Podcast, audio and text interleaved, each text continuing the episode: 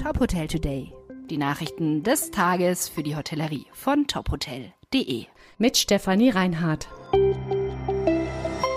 Der DEHOGA befürchtet ein Betriebssterben nach der Rückkehr zu 19 Prozent Mehrwertsteuer. Nach einer Umfrage unter seinen Mitgliedsbetrieben erwartet der DEHOGA Bayern, dass mehr als 2000 Betriebe schließen müssten, wenn die Mehrwertsteuer auf Speisen wieder auf 19 Prozent steigt. Vor allem Gastgeber auf dem Land seien davon betroffen.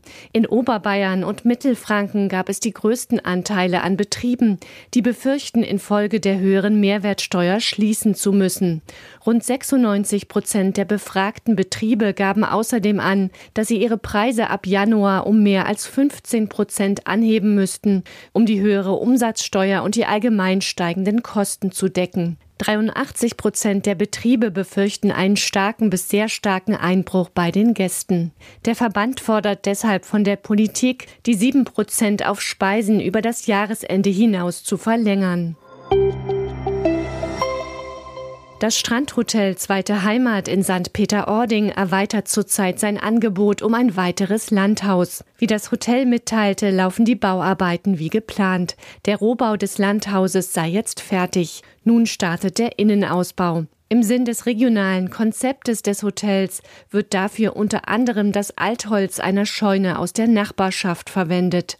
Im Landhaus wird es 22 neue Zimmer geben, außerdem ein Wohnzimmer mit Empfang, Bibliothek und Kamin. Auch ein Wellnessbereich wird gebaut und zwischen den Hotelgebäuden entsteht ein Naturerlebnisgarten. Der Garten soll nicht nur die Aufenthaltsqualität für die Gäste erhöhen, sondern auch heimischen Tieren und Pflanzen zugutekommen. So soll es Nahrungsangebote für Insekten und Nistkästen für Vögel geben. Auch ein Storchennest ist geplant. Das Strandhotel Zweite Heimat werde Ende Oktober schließen für weitere Umbauten im Hauptgebäude. Mitte Dezember soll die zweite Heimat dann wieder öffnen.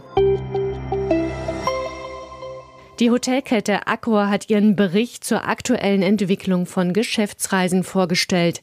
Demnach sei die Nachfrage nach Geschäftsreisen wieder da.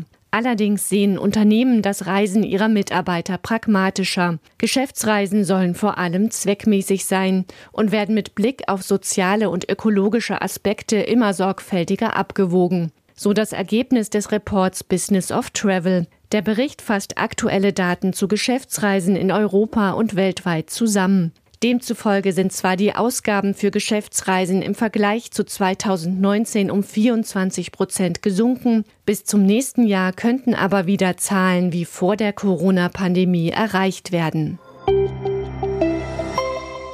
Und jetzt noch kurz in eigener Sache. Die neueste Ausgabe unserer Zeitschrift Top Hotel ist da. Diesmal mit Stimmen von Experten zur Entwicklung des Geschäfts mit Meetings und Events, zur Expansion der Leonardo Hotels, mit unserem Hoteltest im Lifestyle Hotel Paparein in Bingen und im Gespräch mit Nele Winkler vom Hotel Haffus, wie die junge Generation die Hotelbranche bereichern kann.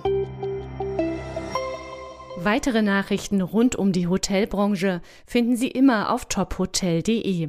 Folgen Sie uns außerdem gerne auf Instagram, Twitter, LinkedIn oder Facebook, um nichts mehr zu verpassen.